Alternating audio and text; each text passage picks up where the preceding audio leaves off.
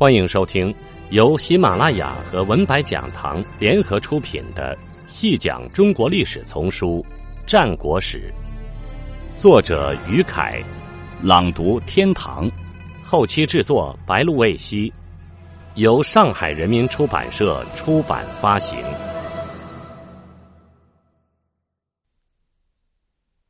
第五十七集，屈原。生于公元前三四零年，卒于公元前二七八年。战国时期楚国人，出生于楚国丹阳，芈姓。屈氏名平，字元。楚国的屈氏与昭氏、景氏一道，都是楚国公族，合称三闾。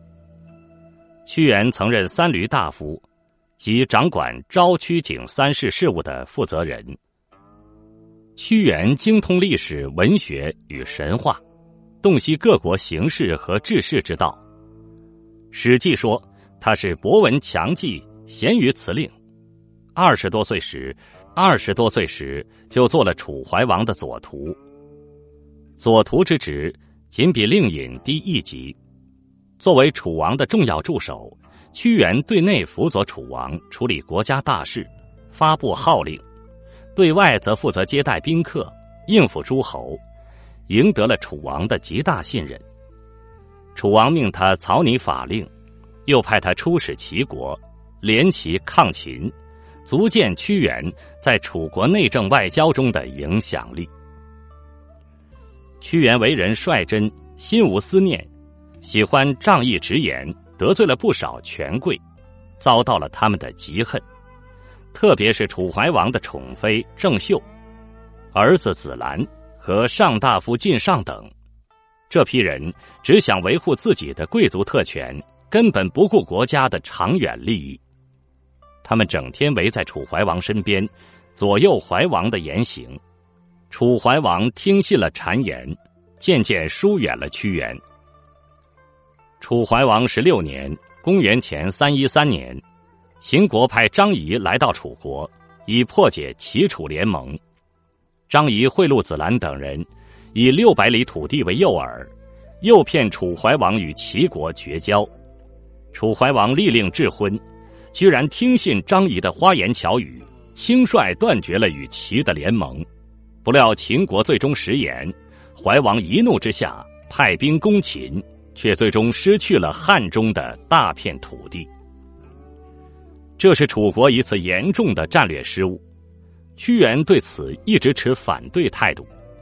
楚怀王受骗后稍有清醒，后悔不听屈原之策，于是复用屈原，让他出使齐国，修复与齐国的关系。秦国害怕齐楚复交，主动提出退地求和。楚怀王恨透了张仪，提出不要土地，只要张仪人头。张仪又来到楚国，贿赂郑袖、晋上之流，在楚怀王面前一番花言巧语，糊涂透顶的楚怀王，居然又上当受骗，不仅放了张仪，还与秦结为婚姻之国。屈原使其回国，向怀王陈明利害。楚王想追回张仪，却已来不及。楚怀王二十五年（公元前三零四年）。怀王与秦王会于黄棘，今河南新野县东北。秦楚正式结盟，屈原竭力反对，却被楚王流放到了汉北地区，今安康一带及汉水上游地区。这是屈原遭到的第一次流放。楚对齐失信，遭到齐的讨伐。楚怀王二十六年（公元前三零三年）。齐、韩、魏三国攻楚，楚送太子入秦为质，向秦求救。不料楚太子在秦私斗，杀人后逃归。秦以此为借口，联合齐、韩、魏攻楚，楚国遭受重创。昏庸的怀王这才想起齐楚联盟的重要性，后悔莫及。公元前二九九年，秦又攻楚，取楚八城。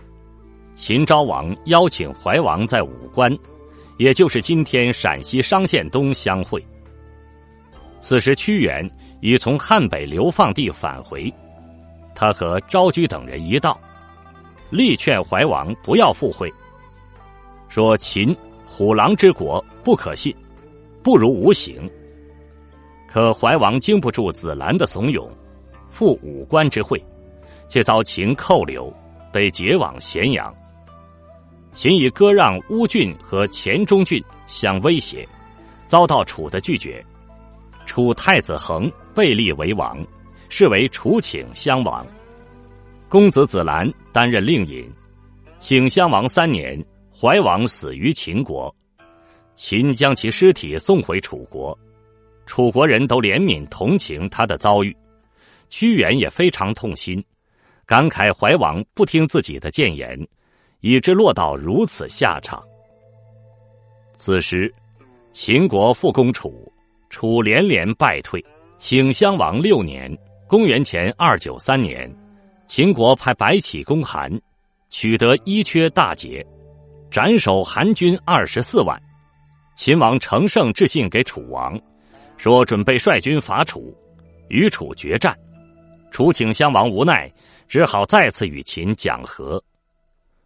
屈原见国事如此，不禁忧心如焚，他责怪子兰等人。不该劝怀王入秦，致使怀王克死秦国；同时，又责怪子兰不该怂恿请襄王向秦屈膝投降。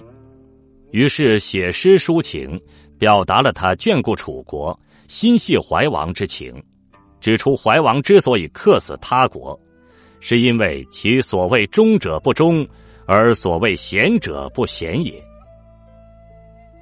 子兰指使晋上等人在请襄王面前进谗言，屈原再遭流放，被迫迁往南方荒僻的地区。屈原过鄂主（今湖北武昌），溯沅水，经王主（今湖南常德武陵县），至陈阳（今湖南辰溪），又折向东南，入于溆浦，稍后又下沅江，入洞庭，渡湘水。最后到达长沙附近的汨罗。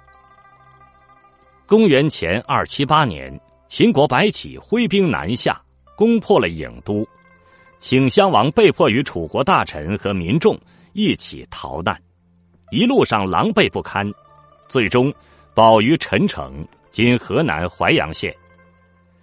正如哀颖所说：“皇天之不纯命兮，何百姓之震迁？”民离散而相失兮，方仲春而东迁。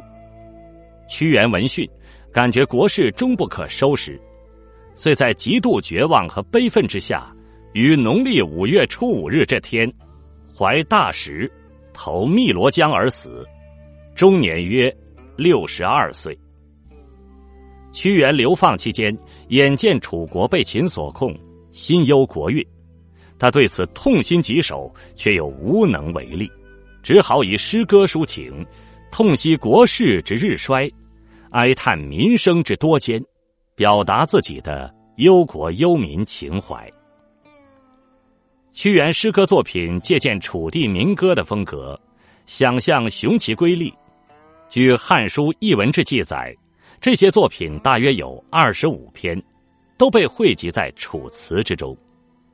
他们大都富于忠君爱国思想，斥责小人祸国，怨恨君主昏庸，具有振兴楚国的抱负，热切追求理想，甘愿以身殉国，表现出个人的高洁品格，执着理想，坚贞不屈，彰显毫不妥协，不与世俗同流合污的精神。这些作品的文字华丽，想象奇特，比喻新奇。内涵深刻，其中洋溢着对楚地楚风的眷恋和为民报国的热情，是中国诗歌文学的重要源头之一。听众朋友，本集播讲完毕，感谢您的收听。